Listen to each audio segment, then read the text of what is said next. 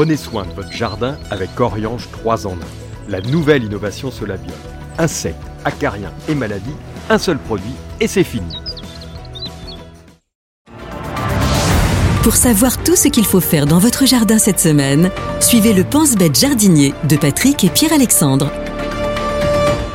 Alors, mon cher Pierre, nous sommes euh, déjà en automne, puisque le 24 septembre, l'automne est déjà là. Que vas-tu faire ou que nous conseilles-tu de faire déjà dans le jardin cette semaine? 24, 24 septembre. pas décembre. 24 septembre. on continue bien entendu à, récolter. On continue que ce soit au potager ou dans le jardin, les plantes, euh, tout ce qui est plantes condimentaires. Euh, on peut couper les dernières branches d'estragon, les faire sécher, euh, couper un peu de sauge, couper un peu de romarin. Euh, le jardin est encore très beau au mois de septembre, hein, donc on y touche très peu, sauf s'il y a vraiment eu des, accidents un petit peu de, parcours.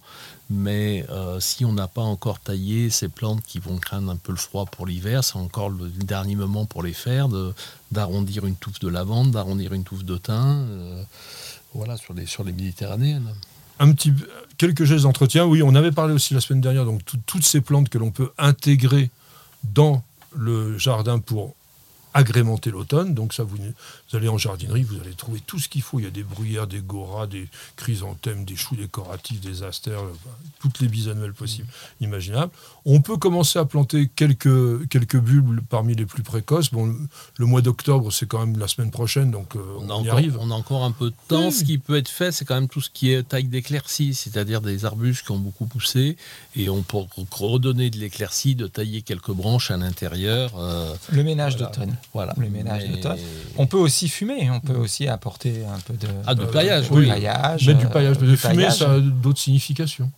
En jardinage, oui, on connaît. C'est vrai, c'est vrai. Mais l'un n'empêche pas l'autre d'ailleurs. On peut fumer en fumant. Hein.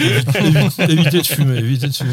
Mais en tout cas, on peut, on peut pailler. Euh, pailler, c'est un peu toute l'année de toute façon. Hein, c'est indispensable.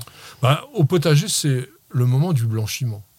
On ah. va envelopper les cardons, on va euh, aussi mettre les pissenlits. Mais qu'est-ce qu'un cardon, Patrick oh, On a toute une vidéo sur Nujardin TV si vous voulez regarder ce qu'est un cardon. Un cardon, c'est une sorte d'artichaut, euh, bon, un peu plus sauvage, euh, dont on mange les pétioles. Légumes lyonnais, euh, s'il en est. Oui, oui, oui. Alors, légumes, j'ai découvert ça avec cette vidéo, légumes du Maghreb.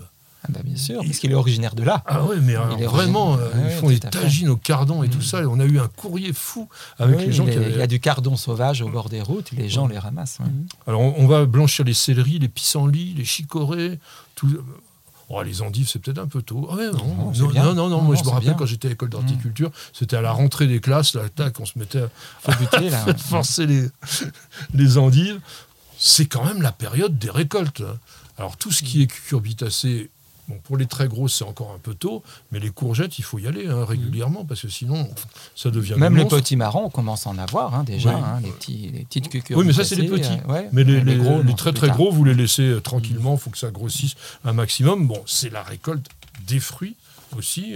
Tous les, les variétés de pommes d'été, les variétés de poires d'été et les premières d'automne, parce que je vous rappelle que sur les pommiers poiriers, on récolte à maturité physiologique, c'est-à-dire que lorsque le fruit se détache de l'arbre. Ce n'est pas forcément la maturité gustative. Parfois, il faut un certain temps, même parfois un temps certain, pour obtenir cette maturité. Donc, vous récoltez, vous mettez dans des petits cajots ou des petites clayettes les fruits avant qu'ils deviennent vraiment bien mûrs.